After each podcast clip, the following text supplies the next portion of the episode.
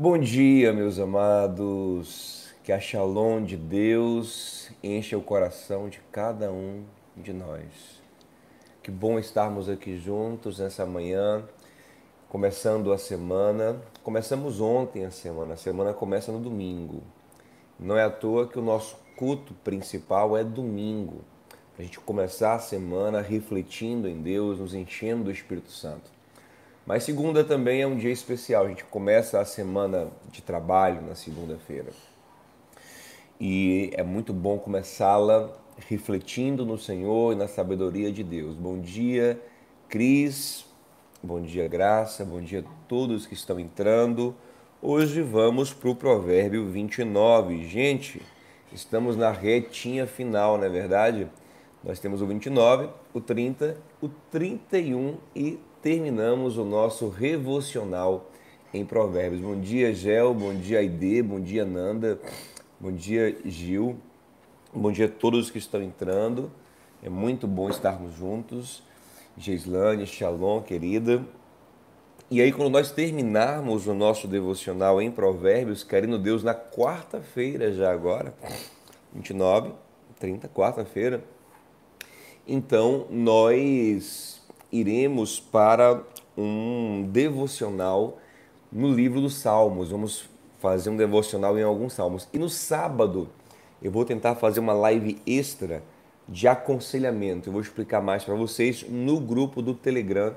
Quem não está no grupo do Telegram, vem com a gente para o grupo do Telegram, onde tira dúvidas, onde a gente está sempre em comunhão. Inclusive, tem umas duas questões pendentes no grupo do Telegram que eu não respondi ainda, foi, foi muito corrido esse final de semana, mas hoje, assim que acabar aqui a live, vou me concentrar para responder algumas questões no grupo do Telegram, nossa comunidade do Renovamente. O link para participar está aqui na descrição do vídeo. Amanhã é o provérbio 30, que é muito especial, muito bom. E o 31, gente, ele é um provérbio muito famoso, é o provérbio da mulher virtuosa. É um provérbio que tem umas lições muito preciosas também. E é muito legal encerrar com esse provérbio 31. Você que, tanto para o homem quanto para a mulher, ele tem umas lições muito importantes. E nós vamos meditar juntos neles e eu creio, eu creio que vai ser uma benção. Amém? Que o Senhor nos guie, nos dê graça nessa manhã, porque sem Ele nada podemos fazer. Vamos juntos lá? Provérbios 29. Olha como ele começa. Bom dia, Bira. Bom dia, Isnalda. Bom dia, Yasmin. Olha como ele começa, gente.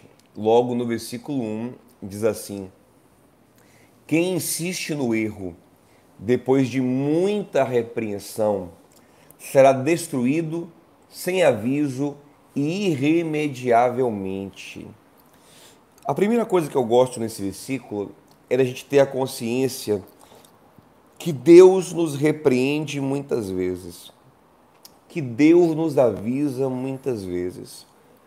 Quando você começar a estudar a Bíblia com mais profundidade, ou se você já faz isso, você chegar ali nos profetas, por exemplo, você vai perceber o quanto que Deus é insistente em repreender o seu povo o quanto que Deus é insistente em avisar o seu povo. Fala, olha, cuidado, vai dar errado, vai dar errado, o caminho está errado, o que você está fazendo está errado, não vai por aí, não vai por aí, não vai por aí, mas a tolice, que está ligada à soberba, gera no homem a chamada cabeça dura. O conceito bíblico é coração duro, porque na verdade é a alma dele que se endurece para a repreensão. E aí o que acontece? Chega uma hora que ele toma uma grande pancada. Interessante que o texto aqui nos diz que essa pancada, que esse juízo, ele vem muito forte. Será destruído sem aviso e irremediavelmente. Por que essa pancada ela é tão forte? Porque se ele tivesse num processo progressivo de transformação, a pancada era mais leve. Mas como ele está duro e rígido e ele não se transforma, então a pancada ela vem tão forte que não dá mais chance de remediação, né? Então, gente, se o Espírito Santo está nos alertando, se Deus está nos alertando, se pessoas sábias em nossa volta estão nos aconselhando, vamos parar, vamos ouvir, vamos buscar a mudança, porque as repreensões ou elas nos endireitam ou elas também nos anestesiam. Você diz: Ó, oh, não quero mais saber de, de, de nada e fecha os ouvidos e a pancada é forte depois. Olha, meus amados, comigo aí, por favor, o versículo número 7 que fala assim: Os justos levam em conta os direitos dos pobres, mas os ímpios nem se importam com isso. Na versão Almeida diz assim: Informa-se o justo da causa dos pobres, mas o perverso de nada disso quer saber. Meus amados, observem, nós estamos no mundo hoje vivendo uma, uma grande divisão política, né? Pessoas que creem mais em teorias da direita, outros da esquerda, e ficam nesse conflito, um acha que o outro não presta. Eu, particularmente, não me entrego a nenhuma ideologia política, eu não divinizo um lado, nem direita nem esquerda, achando que uma é de Deus, outra é do diabo. Não, eu creio que existem princípios de Deus é, nos dois lados, como existem coisas anti-Deus nos dois lados, sabe? Então, enfim, eu não entro nesse jogo.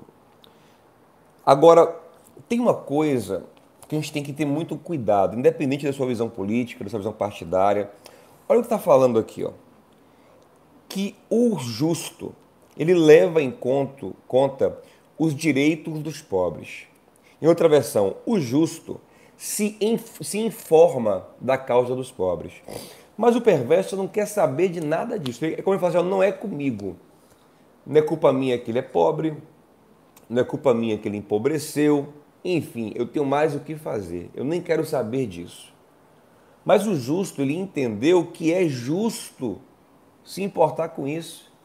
Que é missão dele promover o bem para outras pessoas que se ele tem mais, ele tem obrigação diante de Deus de ser uma bênção para quem tem menos. Então não é só dar uma esmola, não é só dar uma ajuda, mas é se informar da causa dos pobres, como está aqui no texto.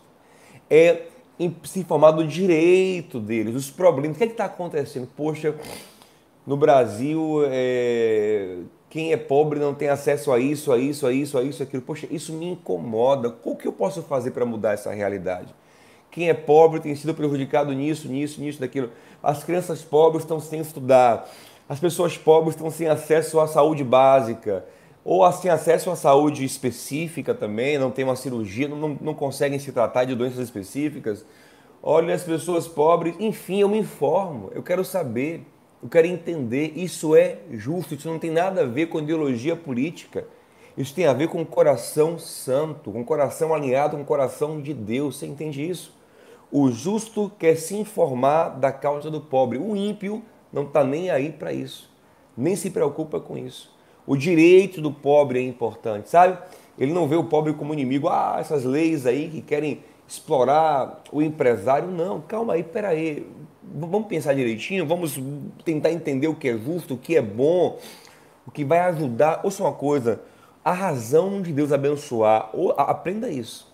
A razão a maior razão de Deus abençoar uma empresa, em primeiro lugar, é o serviço que essa empresa presta à sociedade. Deus tem interesse que ela sirva bem o mundo. Mas em segundo lugar, não tenha dúvida que é para quem essa empresa internamente é uma bênção. Você acha que Deus está tá mais preocupado em abençoar um homem só, que é o dono, e fazer dele um, um bilionário, um multimilionário, um homem rico?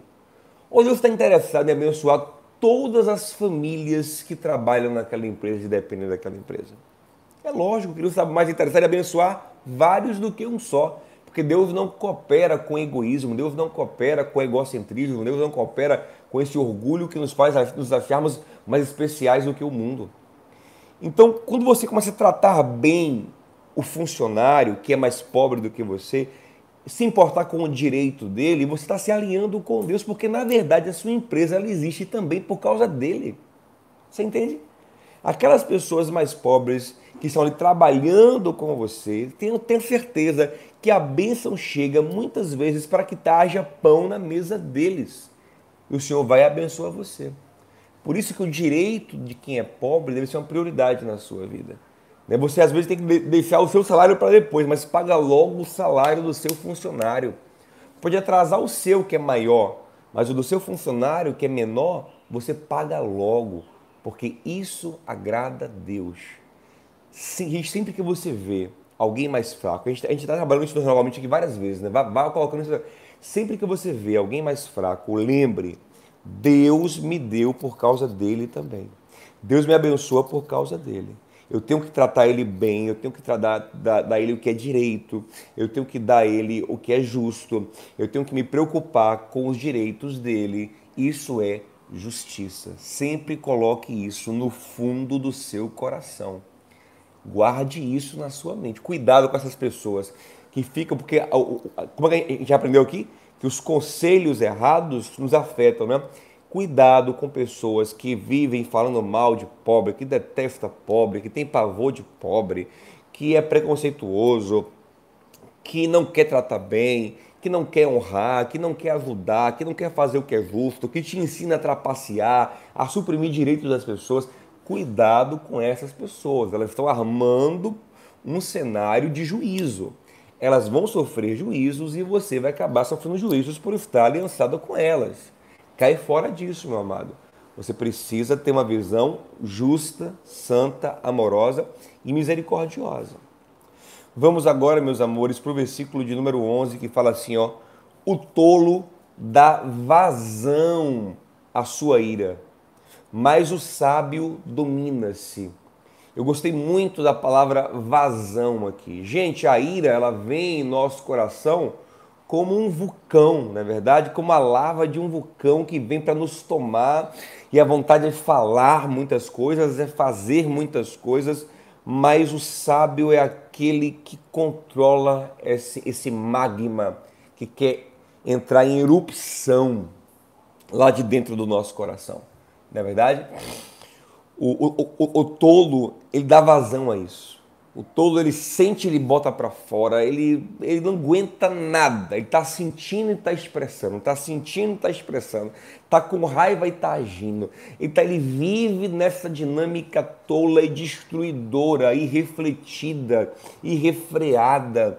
Já falamos sobre isso aqui muitas vezes. Sabedoria é tranquilidade, sabedoria é prudência, é calma, é domínio próprio, é reflexão profunda, é paciência. Já viu alguém que está com raiva? Por exemplo, eu vejo muito isso com quem joga videogame. O cara jogando videogame, o cara fica com, com a raiva porque ele perdeu o jogo. Sabe qual é a vontade dele? Quebra, ele quebra uma televisão, quebra um videogame, ou então quebram o controle do videogame que está na mão dele. Agora, o que, que, que está acontecendo ali? Só uma ilustração. O que está acontecendo ali? Veio uma raiva dentro dele e ele precisa expressá-la em algum lugar, ainda que ela só vá causar destruição, mas ele sente uma necessidade de colocar para fora essa raiva. E faz o quê? Ele quebra as coisas. Mas outra coisa, tem muita gente quebrando a vida nesse desejo de expressar sua raiva. Tem muita gente quebrando o casamento porque não aguenta não expressar sua raiva.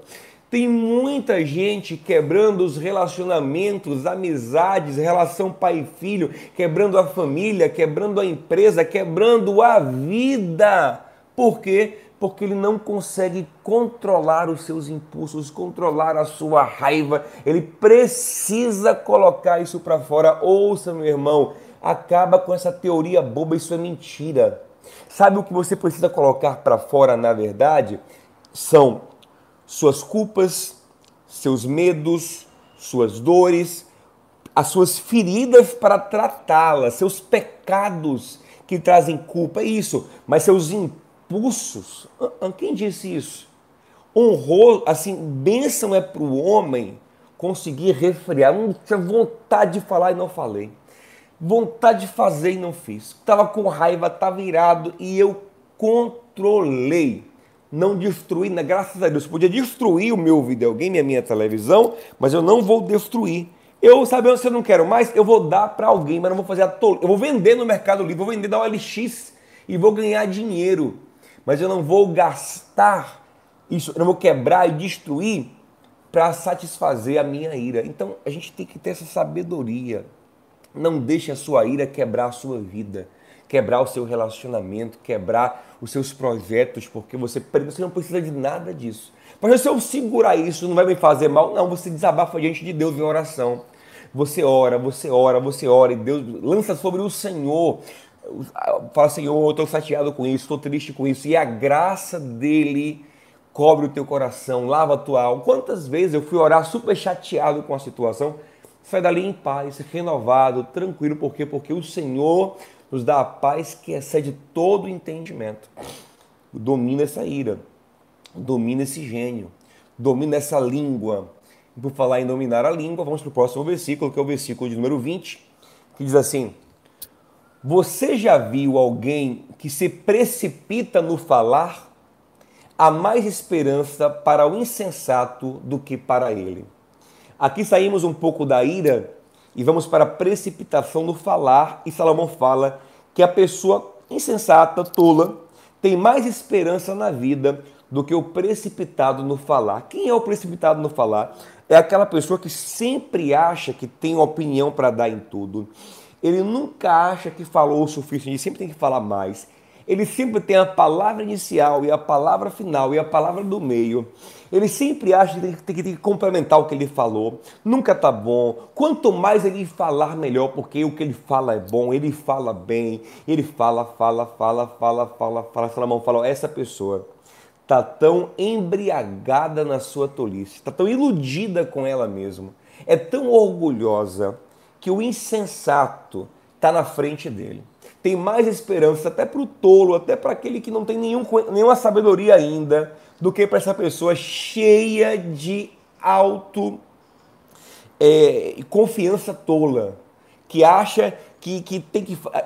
O que é precipitado? Quem fala antes de ouvir o outro completamente, que nunca dá espaço para o outro falar, aquela pessoa que acha que nunca completou o que tem que para falar. A gente tem hora que a gente precisa simplesmente se calar. Pô, falei o que eu tinha de falar, não sei se eu falei bem, não sei se eu expliquei bem, mas enfim, já era. A minha hora de falar passou. O que eu tinha para dizer foi dito e eu vou me conformar. Essa agonia interna de que eu tenho que falar mais, eu tenho que falar mais, isso é fruto, às vezes, até de uma insegurança. A gente sempre tem que falar mais e mais e mais para complementar o que você falou mas muitas vezes também de arrogância. E é o pior, de presunção, de achar que você é um poço de sabedoria, que quanto mais você fala, melhor. Essa pessoa está profundamente enganada, ela é profundamente tola. Vamos Gente, agora aqui para o versículo 25 e para o versículo 26. Isso aqui são muito importantes. Grava isso no coração. Quem teme o homem cai em armadilhas, mas quem confia no Senhor está seguro. Ó 26. Muitos desejam os favores do governante mas é do Senhor que procede a justiça. Ouça isso, meu irmão. Quem teme o homem cai em armadilhas, mas quem confia no Senhor está seguro. Eu lhe pergunto, gente, quem você, a quem você realmente se importa em agradar na vida? Se você se importa, se você, se você acredita que a sua bênção, que a sua vida depende de homens, é muito provável que você em alguma hora caia em armadilhas para agradar esses homens. Você comece a relativizar princípios fundamentais da sua vida para agradar esses homens. Se você acha que é do governante que vem a sua bênção, você vai bajular. Nós estamos em época de campanha política, o que tem de gente bajulando governantes. Por quê? Porque querem deles algum favor, algum benefício não cabe no gibi, não é verdade? Mas quem é sábio, quem entendeu que Deus está no controle de tudo, ele se preocupa sobretudo em agradar a Deus. Você deve ser uma pessoa amorosa, uma pessoa gentil, uma pessoa agradável, uma pessoa que trata todo mundo bem, mas não caia na ilusão de que agradando homens que você ah, mas pastor, mas eu conheço tantas pessoas assim. O que elas têm na vida é articulação basulam um, basulam outro, basulam um, e vão conseguindo crescer. ela vai cair numa armadilha. Vai chegar uma hora, ouça, ouça isso, guarde no fundo do seu coração. Vai chegar uma hora que nesse, desse de basular aqui, basular lá, agradar aqui, agradar lá, vai ter uma arapuca que ele vai cair bonitinho. Tenha convicção disso, meus amados. Isso é como um mais um é dois. Porque ele vai ali, e aí chega uma hora que aquele poderoso, aquele influente, percebe que ele é um bavulador, percebe que ele faz tudo para agradar, e tem uma situação que é um pepino, ele fala: Ó, oh, vou colocar esse, como a gente fala, vou colocar esse peru aqui para cair por mim.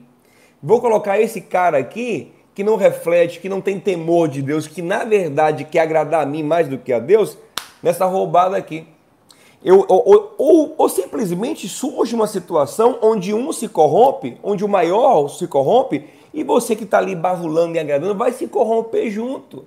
Porque você está vendo nele a sua força de vida. Você, fulano, que é a minha estrutura de vida, está indo por aqui, qual é a minha alternativa? É seguir ele porque a minha vida depende dele. Então, estou no barco dele, meu irmão. For lhe falar uma coisa, tenha coragem de pular. E ouça isso aqui como uma palavra até profética de Deus para a sua vida. Tem alguém aqui hoje que tem que ouvir essa palavra como uma palavra profética para a sua vida. Ouça isso aqui.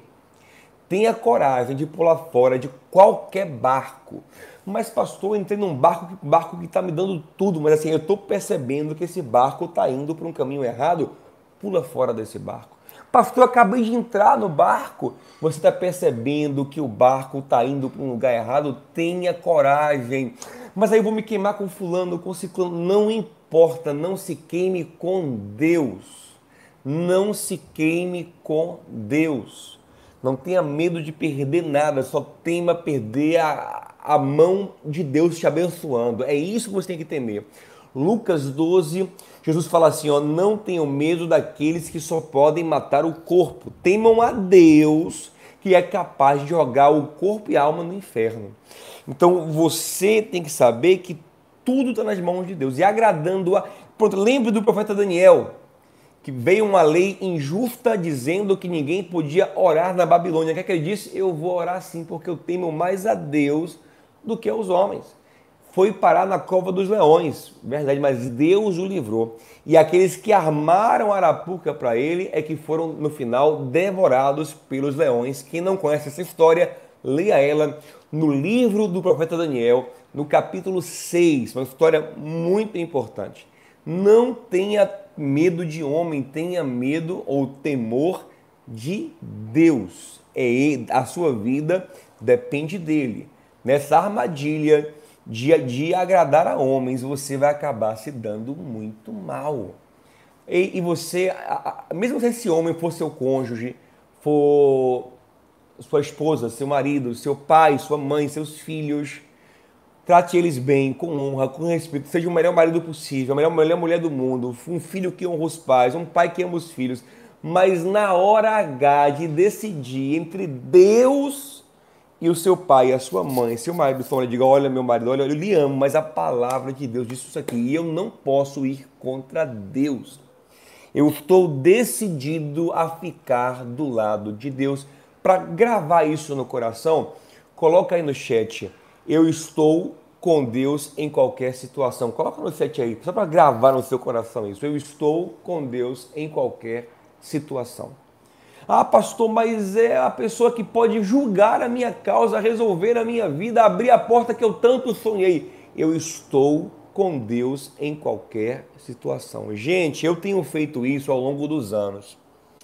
Nessas épocas de campanha política mesmo, quantas propostas eu recebo de gente corrupta, gente que não segue um caminho correto, que vai me dar isso, vai me dar aquilo, vai me ajudar e vai não sei o que. Eu digo, hum, isso aí está contra Deus, não dá outra. Aí eu vejo Deus me dá muito mais do que tudo que eles prometeram de um caminho, um caminho justo, tranquilo, pacífico, onde a minha consciência fica em paz, onde meu nome não, não sofre com isso.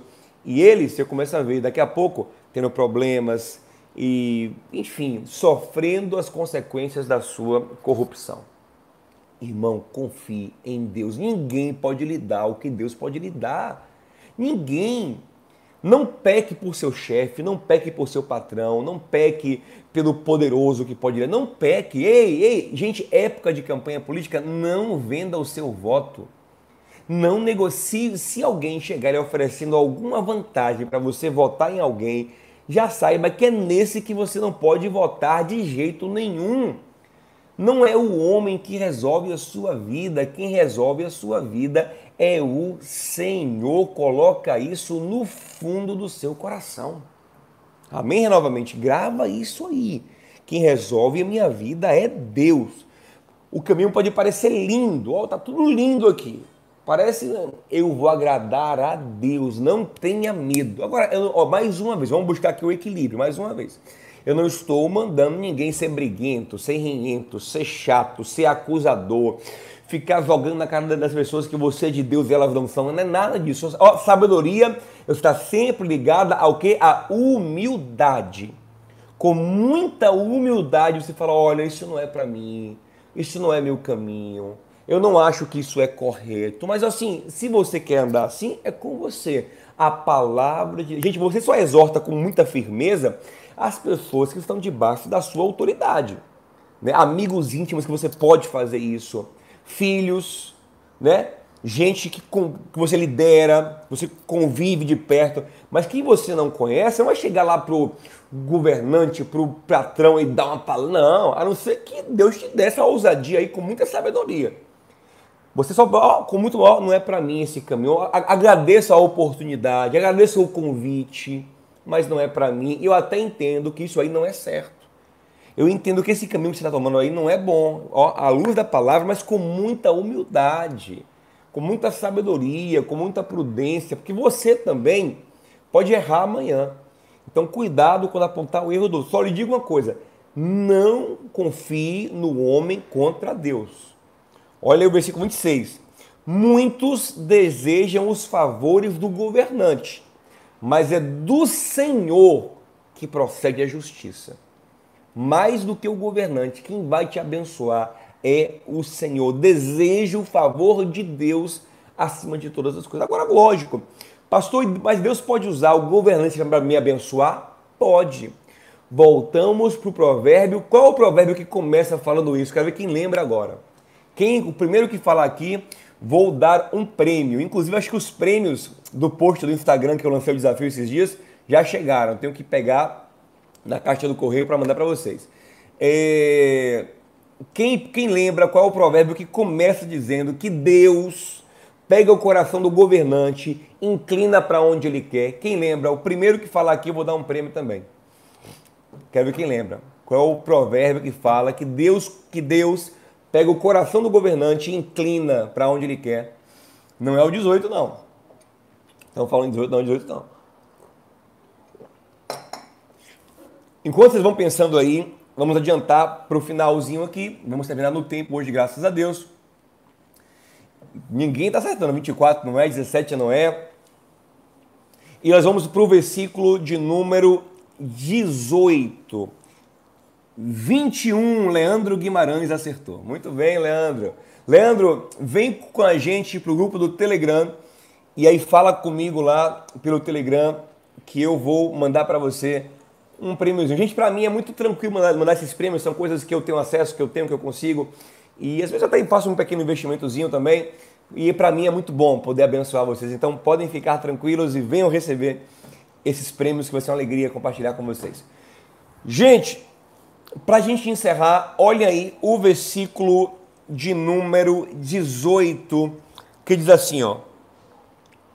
Onde não há revelação divina, o povo se desvia, mas como é feliz quem obedece à lei. Vamos terminar nesse versículo aqui, vou comentar ele muito rapidinho.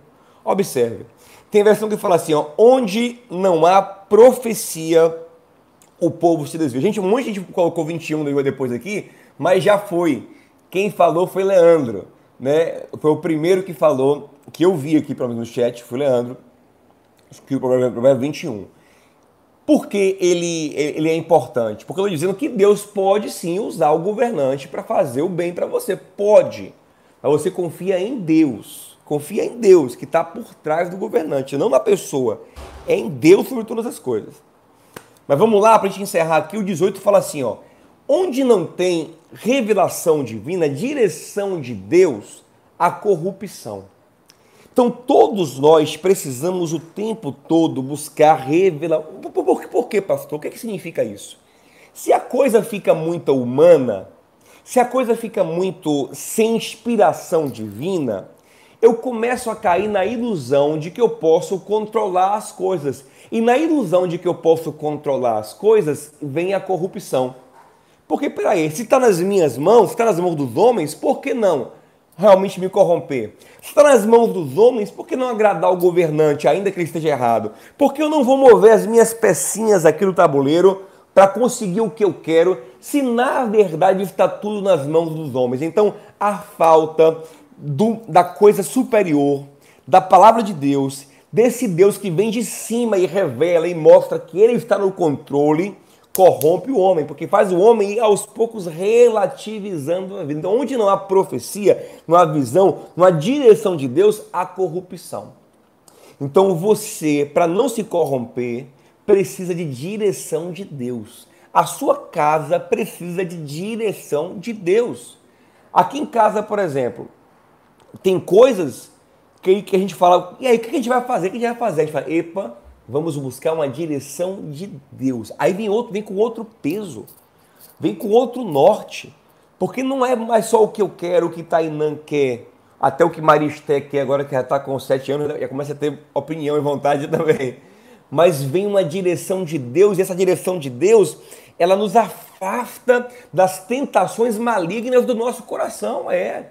Porque se o meu coração cair na, na, na, na, tentação de manipular as coisas, eu posso fazer o mal. Então a revelação de Deus me afasta do mal que eu posso vir a cair. Porque o nosso, gente, o nosso coração ele se inclina muitas vezes para a maldade. E quem nos segura? Essa voz de Deus, essa voz do Espírito Santo, esse guiar de Deus. E lembre de Romanos 8, que diz que todo que é nascido de Deus é guiado pelo Espírito de Deus.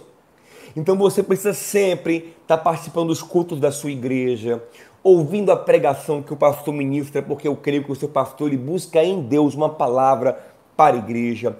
Ter sempre uma vida devocional de oração, de meditação na palavra, para que, para que o Espírito ministre o teu corpo. Você não pode ser uma pessoa natural você precisa ser uma pessoa espiritual, ter uma, uma, um discernimento mais profundo, mais amplo, ter, ter a luz de Deus na sua. Gente tem coisas que o nosso raciocínio ele vai bugar.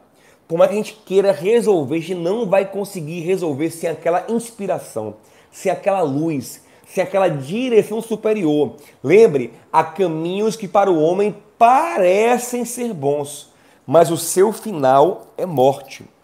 E se eu olho para o caminho e eu julgo que ele é bom, como é que eu vou escapar então desse final que é morte, direção de Deus? Porque eu não tenho capacidade de escolher bem. Tem horas que eu não consigo enxergar, eu não consigo discernir. Então só a inspiração divina pode me guiar o caminho seguro. Entende, gente?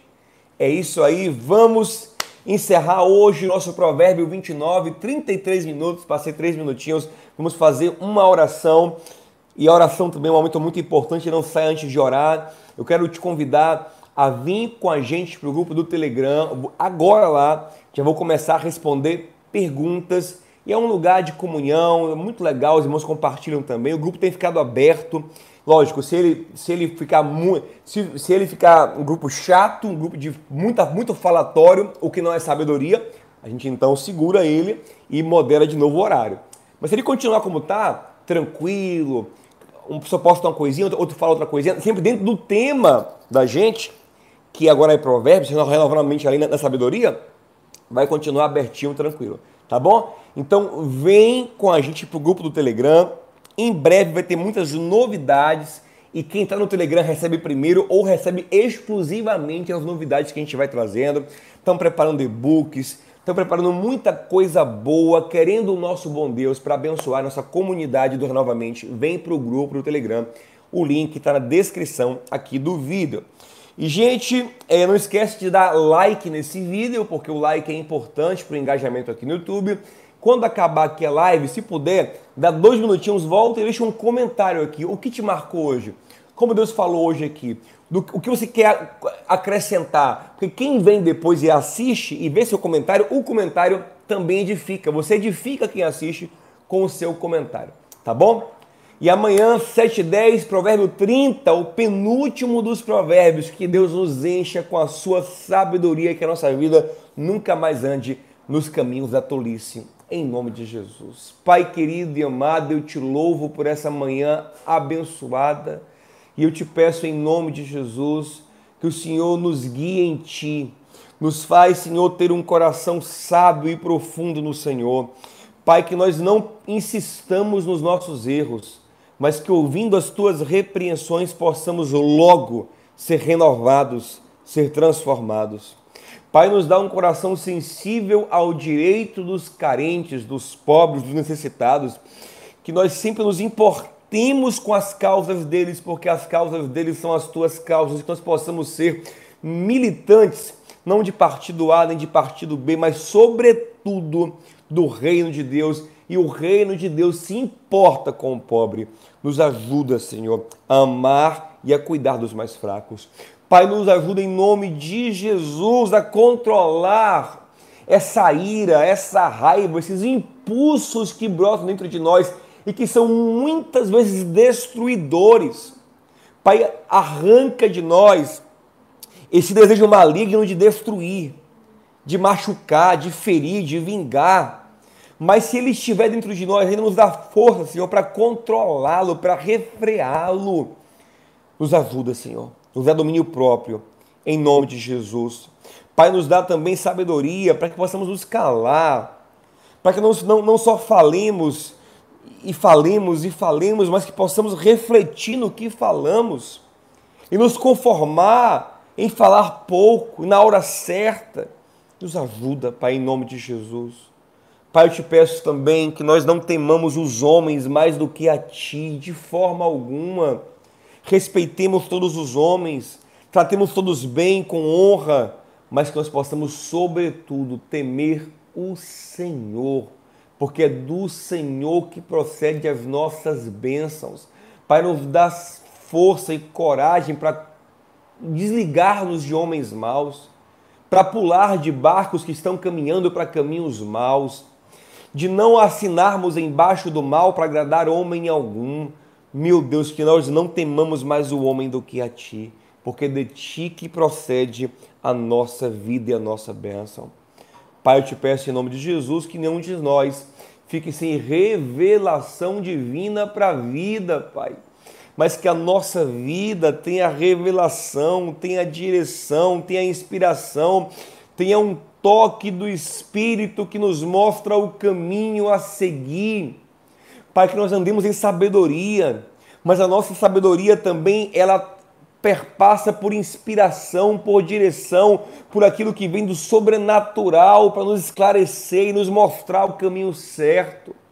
Ó oh, Pai, em nome de Jesus, não nos deixa sem inspiração nos guia, abre os nossos olhos, nos mostra o caminho certo a seguir, Senhor.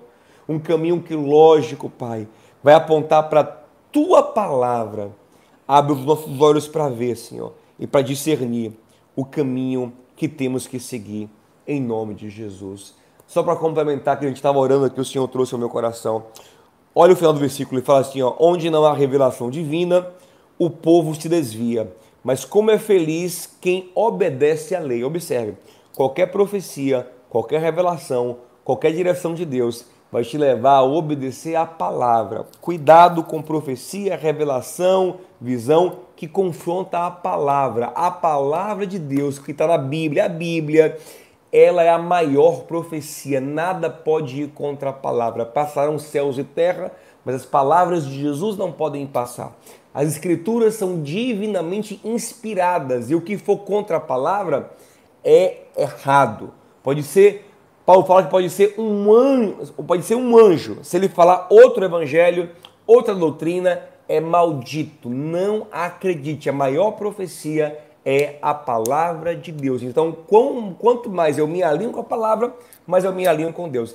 E a revelação vem para me alinhar com a palavra. Se me desalinhar da palavra, não é verdade, não confie nisso, tá bom? Gente, bom demais estarmos juntos. Um beijo, Lore, Aide, todos que estão. Ana, querida, Lurdinha, que saudade de você. Silvana, querida, como foi bom te conhecer ontem. Foi uma alegria tão grande te conhecer. A Islane, Renata, Rodrigo, Cris, Fábio, querido, Lorena. Gente, Deus abençoe muito. Tenha um dia maravilhoso, cheio da graça. Olha a graça falando agora, Eugênia Miriam, querida. Kiki, um dia cheio da graça de Deus. Shalom no seu coração.